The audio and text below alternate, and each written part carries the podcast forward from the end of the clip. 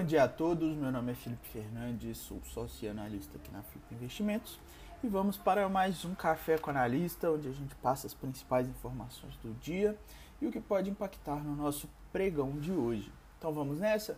Dia 25 de março de 2021, temos as bolsas asiáticas que apresentaram o fechamento das suas negociações em leve queda, tá? É, a principal país, né, a China ali apresentando queda de 0,10%, né? As quedas ocorreram muito após a SEC, que é a CVM norte-americana, afirmar na quarta que pretende remover empresas estrangeiras da bolsa de seu país, caso elas não se adequem aos padrões americanos de auditoria.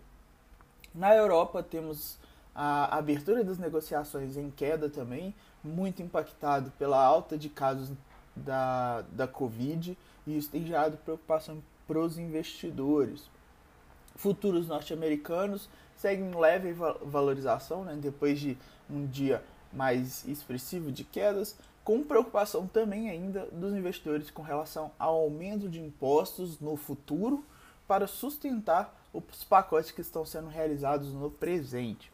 No Brasil tivemos é, uma queda no dia de ontem de 1,06%, impacto mais é, puxado né, por todos os setores. O único ali que acabou se salvando foi o setor de materiais básicos, que apresentou alta de 1,18. Todos os outros setores acabaram fechando num cenário majoritariamente negativo. Moedas e juros. Temos o índice dólar que segue uma negociação estável, também é, seguindo estável, segue os futuros dos juros americanos de 10 anos emergentes cenários mistos, tá? Frente ao dólar, então não vemos nenhum ponto a destacar no dia de hoje.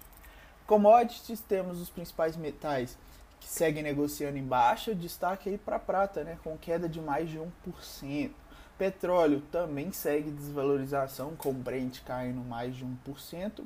E futuros agrícolas majoritariamente em queda. No ambiente político, temos o, é, sobre muitas críticas né, e pressões, o Congresso vota nessa quinta-feira é, mais a, a, peça orçamentária né, que vai destinar 8,3 bilhões de reais para investimentos do Ministério da Defesa. Né? Esse valor corresponde a um quinto do total do para todo o governo federal, tá? conforme ali relatório do senador Márcio Bittar. Ainda no radar, temos o agravamento da pandemia do Covid e a adoção de medidas de isolamento social é, em estados e municípios. Levaram ali né, o governo a acionar mais uma vez o, o botão das medidas de ajuda, né, seguindo um protocolo semelhante ao de março de 2020. Após a recriação do auxílio emergencial a, a pessoas vulneráveis, né, o Ministério da Economia anunciou hoje né, o adiantamento do recolhimento eh, de tributos para empresas do Simples Nacional, tá? Adiantamento não, perdão, o adiamento, tá? Ela vai abrir mão desse recolhimento por enquanto.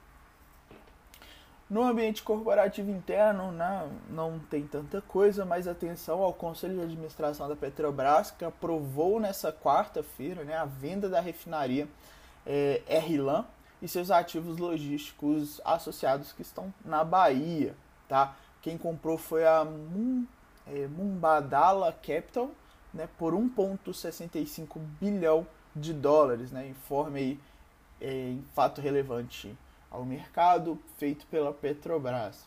A JBS apresentou resultados, né, teve um lucro líquido de 4 bilhões de reais, né, desempenho da companhia foi muito impulsionado pelas exportações para a China, principalmente. Consumo eh, se manteve firme no Brasil e nos Estados Unidos também, que apresenta também variações cambiais positivas. Calendário no dia de hoje temos às 9 horas divulgação de PCA 15, né, o anual e o mensal aqui no Brasil. 9h30 temos PIB trimestral nos Estados Unidos. Em conjunto, pedidos iniciais por seguro-desemprego nos Estados Unidos e 6 horas Índice de Evolução de Empregos CAGED no Brasil. Pessoal, desejo a todos um ótimo pregão. Espero que esses áudios tenham sido é, apresentado valor para vocês ao longo do tempo. É, para mais informações, participe do nosso grupo de interação da Tríade de Valor. Qualquer dúvida, estou à disposição. Um abraço, tchau, tchau.